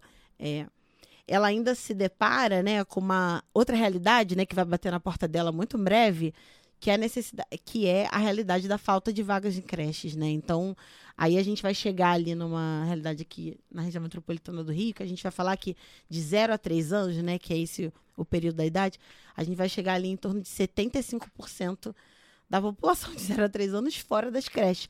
É claro que a gente pode olhar e falar assim, poxa, Larissa, mas será que todo mundo quer creche e tal? Será que toda criança tem que estar na creche? Olha, pode ser que não, né? Pode ser que famílias possam optar por um outro formato, mas assim, em geral, olhando para o perfil da nossa população, né? Que precisam trabalhar, que precisa isso, sabe? Que precisa garantir algum nível de cuidado para o desenvolvimento da criança no período que Acaba não sendo uma escolha, né? Exatamente. Então, assim, é, é isso, né? Essa é o nível, né, de violação, na verdade, que ele vai se, vai se perpetuando, né? E aí, para não te dizer que eu não cheguei até a escola, né, é, a gente tem um outro mapa que vai também estar muito correlacionado com esse debate, que a gente vai levantar sobre a falta de infraestrutura básica. Né? Beleza, passamos então pelo pré-natal, passamos pela creche, agora vamos chegar na escola. E é, aí a galera que vai abrir esse mapa pode pensar assim, poxa, Larissa, mas tem uns percentuais tão baixinhos aqui e tal. Sei lá, tem um negócio aqui de 1%, 2%. Se eu não me engano, é Nilópolis ou Mesquita, que chega até uns 14%, né? É, é um dos dois, enfim, chequem aí. É, isso é muito alto, mas eu estou falando de. ah, quando a gente está chamando de falta de estrutura básica, a gente fez um, um crivo, né, um levantamento a partir do que o censo escolar distribui. Eu estou falando de sem acesso à água, sem acesso à energia elétrica, sem acesso à alimentação e sem acesso a saneamento. Então, é, é isso, né? E é muito provavelmente isso, a gente vai conseguir cruzar essa linha dessa mesma mulher que vai parir, vai ter seu filho, que não vai ter acesso à creche e que depois, eventualmente, pode encontrar uma dessas escolas e é, sem essa infraestrutura básica. Então, a gente está falando de um. É isso, né? De um processo de violação bem amplo, né? Assim. E que impacta, né? Vai virando assim, é, você pensar que a pessoa que não, que não teve é, o acesso ali a um pré-natal decente, não, a- ter acesso a- é, de forma insuficiente. Então, isso pode impactar na, na vida da mãe da criança, né, na saúde da mãe dessa criança, talvez precise de cuidados especiais, aí depois não consegue um acesso, uma vaga na creche, e, e não conseguindo uma vaga na creche, ela vai, não vai conseguir acessar de novo o mercado de trabalho, então a- a- impacta na renda, é, na rede de apoio que vai precisar, e aí sobrecarregando outras mulheres, ou precisando de outras pessoas, né, para essa, que eu falo com mulheres, porque geralmente a gente sabe quem é que cuida, né? E quando fala de economia do cuidado, nós estamos falando de gênero. Então, é, eu, eu dei uma olhada assim no, no mapa, e além da quantidade de informações que, que é muito interessante, assim, porque a gente vai, vai cruzando e pensando nesses impactos, eu, eu me vi assim, é, impactada justamente pela, pela, pela, pela falta, né?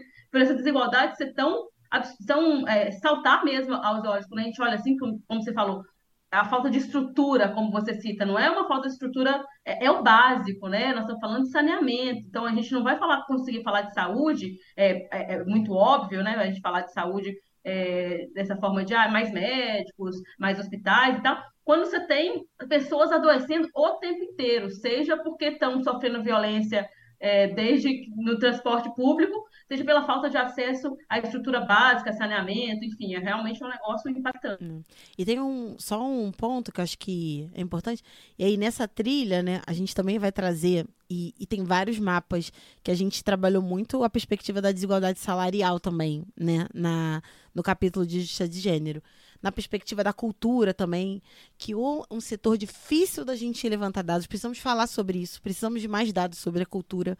É muito complexo isso, mas a gente identificou isso, né, que tem a gente chega a identificar diferenças de salariais entre homens, né? Homens brancos, inclusive mulheres negras, de mais de dois mil reais, assim, né? Tipo, tem é, contextos que.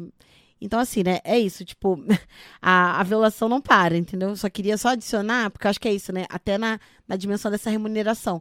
Essa mulher ela pode conseguir trabalhar se eventualmente conseguir que seu filho aí esteja na creche ou esteja na escola com essa quantidade de infraestrutura, mas ela vai vai estar num trabalho que muito provavelmente ela vai estar sendo mal remunerada, é isso, de forma bastante desigual a um outra pessoa que desempenha a função que ela desempenha, enfim, e, e ela vai receber bem a menos do que isso. Ué, Então, Cultura nem até nove meses atrás, nem, nem ministério nem tinha, ministério né? tinha, É, muito ver, é a gente só verdade. tinha, tinha lá um secretário ex-ator de Malhação que vivia mais infartando do que qualquer outra verdade. coisa. É, Pausa na carreira. É. De ator. é, é. Ô, Larissa, eu queria, antes de. Da gente, acho que a gente não pode encerrar esse, de- essa conversa sem a gente tocar num assunto que eu acho que é fundamental para a vida do cidadão, do cotidiano do cidadão comum, né? Que é o transporte público.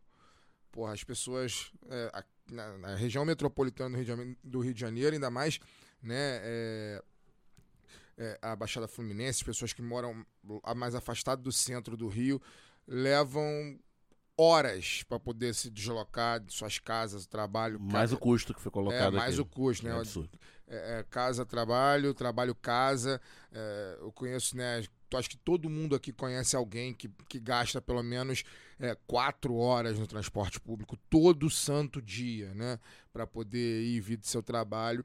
E eu queria perguntar para você o, o que, que fica mais evidenciado nessa questão do transporte é, no mapa atual. É, sobretudo já que você falou que há uma, uma espécie de linha do tempo, aí o que comparações em relação ao anterior melhorou, piorou, eu acredito que tenha piorado, né? Porque difícil não ver alguma coisa que tenha piorado é, no Brasil e no Rio de Janeiro nos últimos anos. Mas enfim, queria que você falasse sobre transporte, porque é algo que impacta diretamente no, na vida da pessoa todos os dias, ba- basicamente. Sim.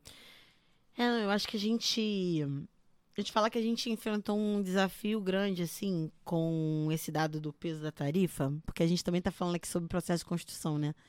É, que é isso, como a gente tinha um cenário, né, e é, um cenário de, é isso, de muita desatualização sobre o valor é, da renda média das famílias, de novo, a gente está falando do censo, a gente precisou fazer um processo, por exemplo, de muita é, de muito recálculo, né, a partir da inflação, né? E aí, então, é isso. A gente conseguiu construir uma base de análise para conseguir entender que é isso. Acho que o peso da tarifa é o custo. É, a gente, quando a gente está falando de transporte, está falando de um custo proibitivo, então isso sim é, piorou em diversos municípios. Mas esse mapa, e a gente espera conseguir, é isso, assim, com saindo o novo censo, a gente espera poder fazer, inclusive, um recálculo sobre esse peso, porque a gente acredita que esse cenário ele vai estar muito pior do que a gente está mostrando ali. É, e é isso, assim, tipo, a gente. Só pra gente olhar, né, é, o nosso sistema metroviário, por exemplo, né, tipo, é isso, quando a gente vai falando aqui do trem, do metrô, a gente sabe que a gente tem a das tarifas mais caras do Brasil, né? Então, é, eu acho que, num primeiro momento, acho que um- uma informação importante que o mapa vai reforçar e que a gente, a gente que usa o transporte público que sabe, a gente vê, mas assim, é um tanto quanto que esse transporte hoje ele tá extremamente sucateado, né? Então você tem crises em cima de crises, né? Tipo é isso, né? Uma supervia que ela tem praticamente quase todos os dias problemas de interrupção é, na prestação do seu serviço. Roubo de carro sem. Roubo de cabo sem boletim de ocorrência? Exato, exatamente. É, então, assim, a gente.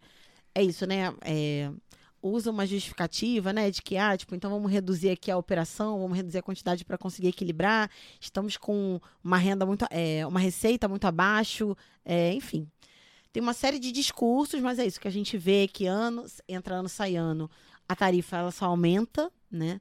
A gente tem todo início de ano a gente entra numa luta para a tarifa não aumentar, assim. A casa se organiza com uma série de outros movimentos, um movimento chamado Movimento contra o Aumento da Passagem. É, e teve alguns anos que a gente até conseguiu frear isso, assim, mas é, esse é um processo que é isso, a única resposta, apesar de não haver melhoria, então acho que é isso, a única resposta que hoje o sistema de transporte conseguiu dar pra gente, né, um serviço que deveria um direito, né, que está garantido inclusive pela Constituição como um direito básico, né, o transporte, como moradia e tal. Mas isso, a única resposta que a gente tem é o aumento de tarifa. E não, e, e aí, é, ou seja, né, na verdade a gente está ampliando isso, está cada vez mais, né, a gente tem um nível de desigualdade profundo para acesso da população a todos os demais serviços, né, porque quando você não tem acesso ao transporte, quando você não consegue transitar, você não consegue acessar isso, saúde, educação, enfim, todos os demais. O mapa vai mostrar também, né, e vai trazer também como é que é, tem um aumento, e aí é meio louco sobre como é que tem um crescimento grande da taxa de motorização, que a gente vai falar, a quantidade de carros hoje, é, em detrimento ao investimento no transporte público, assim, né? Tem alguém se dando bem com essa história, né? Do transporte público sucateado, é, destruído. E certamente não é a população que usa o transporte público, é, e que, inclusive, é isso, né? E que depende dele. Então, a gente também estava olhando para isso, porque tem uma coisa que a gente está falando, e aí, de novo, também fazendo o debate sobre clima, etc. Porque parece que é um papo meio esquisito, assim, meio tipo assim, ai, gente, vocês vão falar de eletrificação, sabe? Tipo, cara, faz sentido falar sobre isso. Estamos falando de uma passagem exorbitante, sabe? Do não ter transporte. Estamos falando de sumiço de linhas até pouquíssimo tempo atrás. Mas a questão é que a gente também percebeu que disputar, por exemplo, um transporte, é isso, um transporte acessível, um transporte limpo também, é fundamental. E a gente usa o limpo, o termo limpo, para falar sobre, por exemplo, as emissões. Assim, tem perspectivas reais, assim, que a gente tem alguns dados, algumas, algumas pesquisas eh, secundárias que a gente acessou, que estavam dizendo que existem previsões que até 2025, a cada duas horas, uma pessoa poderia morrer por é, uma doença relativa ao ar. Isso é muito doido, cara. Isso é muito louco, assim. E quem é que tá nesse transporte público, ou que tá preso nesse trânsito horas e horas a fio, entendeu? Respirando, inalando isso tudo, a gente sabe quem é, né? Então, assim, é, esse é um outro ponto que a gente vai trazer no mapa. Tem também um aumento que a gente observa sobre.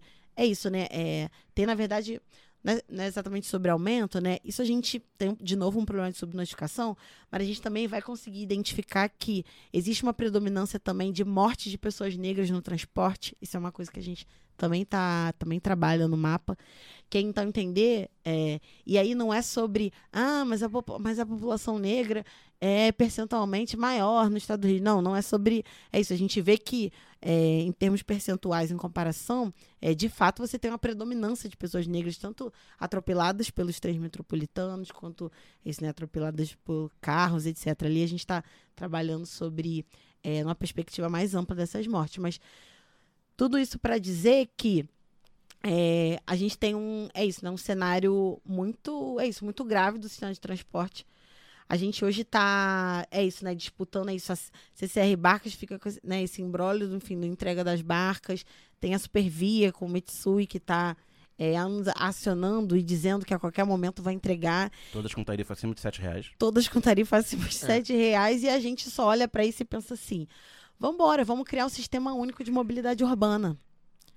Vamos tornar isso um direito público de fato. A gente só tá, a gente precisa criar condições para isso. A gente precisa ter um governo com condições de gerenciar. Mas o que a gente quer mesmo defender aqui, com esses, essa penca de dados que a gente está colocando na rua, é o que a gente quer dizer é que está na hora do transporte público ser público de fato e garantia para todos. É isso, é isso. A Supervia que a Larissa citou agora, só para o nosso ouvinte desavisado de fora do Rio eh, ter uma ideia, é, não só a tarifa não só é cara, né, não, não ocorrem só os roubos de cabos sem boletim de ocorrência, como também ocorrem muitos acidentes na- no- entre os trens, né, é, a superlotação dos trens e casos, inclusive, de seguranças que chicoteiam passageiros isso. né? Por conta de superlotação. Tem segurança que chicoteia passageiro para poder ou entrar de vez no, no trem ou sair e não. é, enfim. É isso. A realidade é essa. Tem chicote no, no trem. E é lucro sobre sublotação, né? Sim. É isso, assim. E na pandemia isso foi o. É isso, né? O pico mais cruel que a gente viu acontecer, né? É isso. Era... O transporte era, inclusive, um dos maiores. Era, o- era o. Era, isso, era um dos espaços em que mas a gente viu a, é isso, a contaminação acontecer, né? E aí e é só um reflexo da lógica como a coisa tá feita, né? Tipo, é isso, a, a lógica do transporte público é essa, assim, né? Então, hoje a gente, inclusive, vai propor, vai fazer o debate sobre, cara, é isso, não é sobre a roleta, né? A gente precisa entender, e aí tem algum nível de avanço agora no debate do BRT, por exemplo, né? Aqui na Prefeitura do Rio, e, e sobre a circulação dos ônibus, como que a gente precisa isso, sabe? É, remunerar, enfim, enquanto a gente ainda precisa de empresas, mas para operar, é, remunerar sobre quilômetros rodados, assim, sabe? Entender os custos desse sistema. Porque enquanto a gente continuar pagando esse transporte, né, remunerando esse sistema pela roletinha, eu vou enfiar gente até não poder mais A dentro empresa- desse A transporte. lógica da empresa privada vai ser transportar o maior número de pessoas isso. com o menor custo possível. É isso. né? Então, você diminui o número de, de viagens e aumenta a lotação média, que aí você vai ganhar mais por, por, por- por viagem, por real gasto. Isso. É isso. Breve a gente vai falar sobre esse tema que a gente quer falar bastante, que é o Tarifa Zero. Larissa, muito obrigado pela sua participação. Acho que a gente conseguiu. É uma, como você falou, são muitos dados aqui, um trabalho muito legal. A gente convida todos na casafluminense.org.br. Tem lá o mapa, é muito legal mesmo, assim, bem fácil de, de, de, de fazer essa leitura dos dados. É, exatamente por ser um, né, um mapa, né? Facilita bastante. É, acho que principalmente o pessoal que cobra muito a gente aí é, de São Gonçalo, Itaboraí, Niterói, é, da, da Baixada Fluminense, né? A gente tem bastante ouvinte nessas áreas também. Para situar o pessoal que, que nos ouve, que não é do Rio, né? A gente está falando de 22 municípios, certo? Isso. Que vão 13 ali mais ou menos de Itaguaí até Rio Bonito. Hum. Tem até Petrópolis, eu nem sabia que Petrópolis era região metropolitana. Pois ainda. é, é. É, um, é um- é algo que, que acho que não é muito, muito falado, né? Uhum. Tem alguma questão sobre isso? Sobre Petrópolis? você quer comentar? É, não, acho que. É porque as pessoas não sabem mesmo. É, não, total. E é bem recente, assim. Eu, agora eu não tô, não tô lembrando exatamente que ano que entrou, Entendi. mas é bem recente. Eu lembro do processo da gente na casa tendo que mudar todos os nossos mapas para incluir Petrópolis, assim. Eu acho que tem a ver com isso que a gente estava falando mais cedo, né? Sobre também essa regionalidade política, né? Assim, né? Porque Sim. essa região metropolitana hoje, né, para pensar, é isso, é ser- a gente está falando de boa parte da população, né, mais 70% da população do estado está aqui. É. Então tem uma disputa mesmo política, né, Sim. do espaço, mas geograficamente, e aí isso que é o debate, né, ou seja, vamos dizer assim, organicamente essa relação ela não está colocada, Sim. né? Até porque essa, coisa de região metropolitana, embora tenha dados, estatísticas sobre isso, né, sobre, sobre a questão de, de, de, de, é, é, hospitais, né, quem vai a um hospital vai, vai na capital, isso tem, é um- tem um, é um debate é, demográfico, estatístico, etc. É, é político também, né? Então f- é uma facilidade de obter algumas outras coisas e tal. Enfim. Então é isso, tem, tem bastante dado bem legal. A gente convida todos, eu espero que o pessoal goste. É, já que a gente não vai conseguir falar de um por um aqui, né? A gente consegue pelo menos dar essa dica para vocês aí. E já é um começo, trabalho muito legal da Casa Fluminense. Obrigado, Larissa. Quiser deixar seu recado final, por favor, e novamente agradeço aí pela sua participação. Gente, eu que agradeço, assim, muito, muito. Eu espero que a gente tenha conseguido, enfim, concatenar aqui o nível do, desse processo todo. Eu queria agradecer a equipe da casa que vai também tá, vai estar escutando isso, a galera que construiu. Então tem muita gente que se dedicou a isso, né? Claudinha, Lucas, é isso, Luiz tá aqui, Tainara, Kalel, Vitor, todo mundo, Fabília, não, um bando de gente que tava nessa empreitada, assim, porque acredita muito, né, e vê a urgência da, da visibilização dessas realidades que a gente está falando aqui. Tem uma galera da rede de liderança da casa também que também vai ouvir é, esse, que também vai estar ouvindo lá do B do Rio, que a gente também vai levar lá pra galera, é, e que se vê nisso, né? Então a gente sabe do tamanho do trabalho que deu, mas sabe também da importância que Sim. isso tem. Então, é, o que eu queria dizer era que é isso, né? Tomem o mapa da desigualdade como se fosse de vocês, assim, porque é isso. É, vamos pensar que estratégias a gente consegue articular para 2024 a partir dessas narrativas, desses dados. Assim. A gente precisa pautar compromissos, pautar é, de que lugar estamos falando. Acho que é isso. Tem, tem sumo aí para a gente conseguir. E não é simples, eles têm uma, uma série de dinâmicas locais e de violências que estão colocadas para o debate eleitoral. Mas a gente acredita que tem um ponto de partida importante nesse mapa de 2023, assim.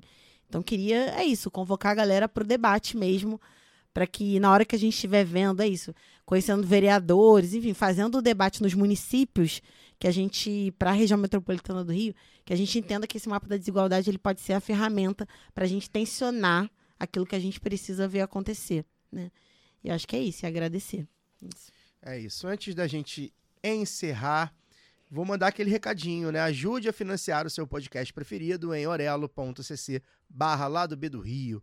Por 10 ou 20 reais por mês, via Pix ou cartão de crédito, você nos ajuda a manter os conteúdos atuais e ainda consegue consumir conteúdos exclusivos. Se você tá meio quebrado, você pode baixar o app da Aurelo e ouvir gratuitamente o lado B e outros podcasts que quiser e ainda remunera a gente. A Aurelo é o único app que paga, que remunera cada é, produtor de conteúdo lá a partir do- da audição, né? Então, é, testa a Aurelo, pra gente é- vai ser bem interessante é, se você testar a Aurelo. Você que fica preso no transporte público durante duas horas, o transporte público é um amigo do lado B e o lado B é um amigo do transporte. A gente vai, a gente se ferra junto. Então, é, é, baixa lá na Aurelo. O lado B também aceita doações avulsas via Pix para lá do B do Rio, arroba Yahoo. Queria agradecer no último programa que eu fiz um, um apelo, né, para pedir pro pessoal compartilhar o lado B nas redes sociais, né, principalmente quem de repente não tá podendo ajudar a gente financeiramente, fazer a nossa voz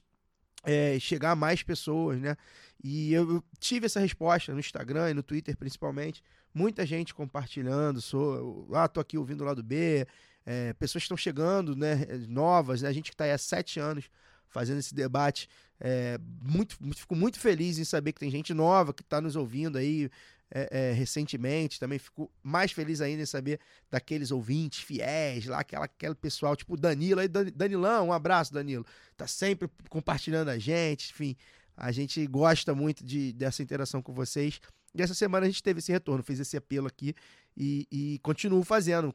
Retweetem o lado B, fala que estão ouvindo, né? é, é, possam responder, complementar, repercutir o que a gente está falando aqui, é, complementar informações, inclusive para a gente é muito legal. Ah, eu moro aqui na no, no cidade tal e na cidade tal tem isso, isso e isso. Pra gente é bem legal, tá bom? Daniel Soares.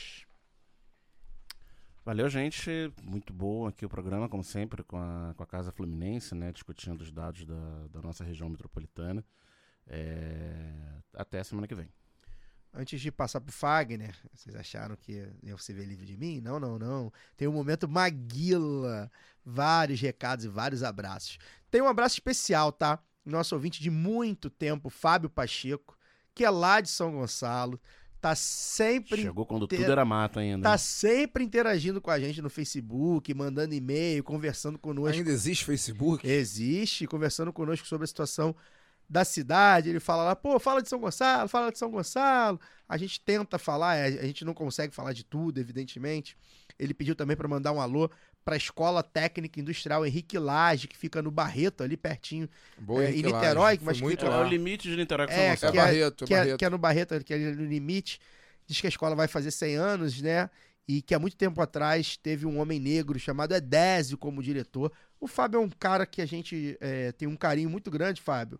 A gente talvez não fale tanto quanto a gente tem um carinho por você, pela sua atenção com a gente. A gente gosta muito. Mandem cartinhas, galera. Mandem e-mails pra gente. Poxa, gosto de vocês e tal. A gente adora.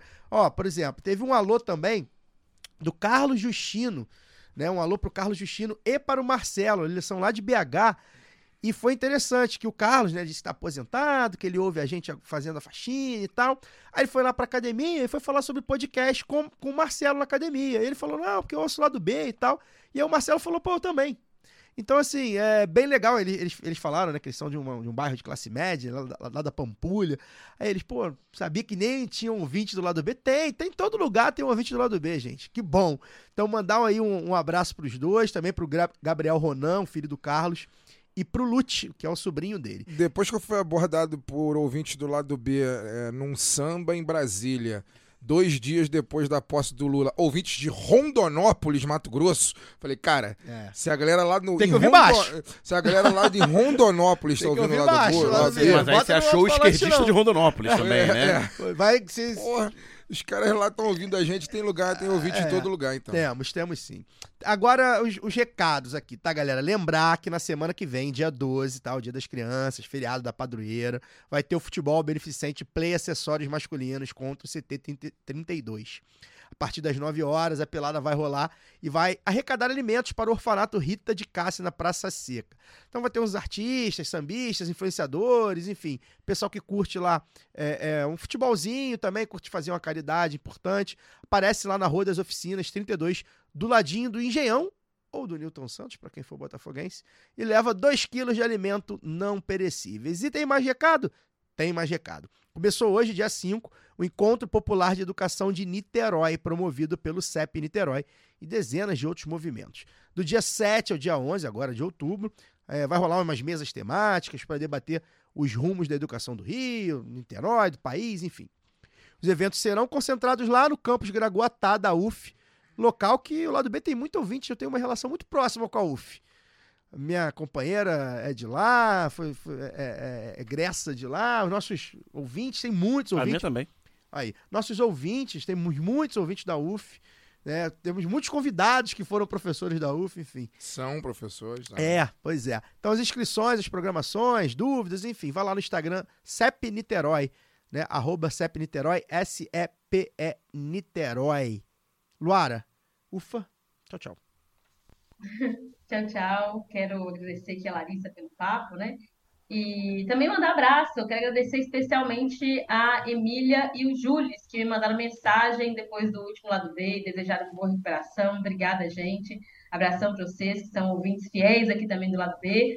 E agradecer Caio, Daniel, tava com saudade já. E Também. dizer pro Fagner que torcer exatamente eu não torci, mas vai ser engraçado ver o Fábio campeão da Libertadores com o Fluminense depois do que rolou no Mineirão em 2009. Eu não- quero- Calma, né, Fagner? Fala. Não, não quero, não quero nem Calma. falar sobre isso, não, cara. Não. Ontem. Fagner, boa noite, Boa Fagner. noite. Ontem, ontem eu assisti. Um dia histórico de futebol, fala com Ontem eu assisti o tranquilidade. jogo na casa de dois amigos, a quem eu vou mandar um abraço agora, Carlos Eduardo Moura e Marcos Grande Chaves. Cadu. E, bom, no final do jogo eu parecia o Patrick Swayze em Ghost, né? É Aquela cena do, do- a alma saindo do corpo, assim, era eu, segundo... Eu não lembro, isso é o que me disseram. Mas enfim, Aquilo ali foi incrível. mas en- enfim, eu vou, Lamentavelmente foi incrível. eu vou mandar um, um recado aqui, agradecer a Larissa também pela presença. Eu acho que a gente tem que se debruçar sobre o mapa e fazer um programa por eixo temático. Cara, assim, dá pra fazer por eixo temático, por cidade. É, Na... eu acho que a gente tem que pensar aí a, a respeito disso. Pra Não sei, agrupar a micro-região. não sei É. em que formato, mas eu acho que vale muito a pena a gente pensar em algo nesse sentido. É, e aí eu quero fazer um convite, cara, um convite final assim pra galera. É, eu já citei no programa passado, mas esse programa eu tenho, esse programa de hoje eu tenho mais, mais informações. Agora no dia 8, domingo, vai acontecer lá o domingo é dia de cinema, né? Um projeto que voltou de cinema e debate que é voltado para a galera que está fazendo os pré-vestibulares comunitários aqui no Rio de Janeiro, mas é, enfim, assim, tanto a sessão quanto o debate é aberto ao público de uma maneira geral e agora, atualmente, a parceria do projeto é lá com o Centro Cultural, eu sempre me esqueço. Da Justiça Federal. É, o Centro Cultural da Justiça Federal, Cinelândia. CCJF, que fica ali na Cinelândia, quase em frente ao Odeon ali, o Frente amarelinho, é, naquela região ali. É, a sessão de domingo agora vai ser do filme O Pastor e o Guerrilheiro, né? Vai ser às nove da manhã. Eu, no programa passado eu disse que achava que era dois reais a entrada. Não é dois reais a entrada, a entrada é um quilo de alimento não perecível que vai ser doado para a Cozinha Solidária da Maré. Então, interessante também nesse sentido. E o debate vai ficar por conta de um amigaço. Um um dos debatedores é um amigaço nosso que já teve aqui, se não me engano, duas ou três vezes. É o Cid Benjamin, nosso parceiro, jornalista e político brasileiro que nos anos 60 e 70 militou na luta armada e contra a ditadura.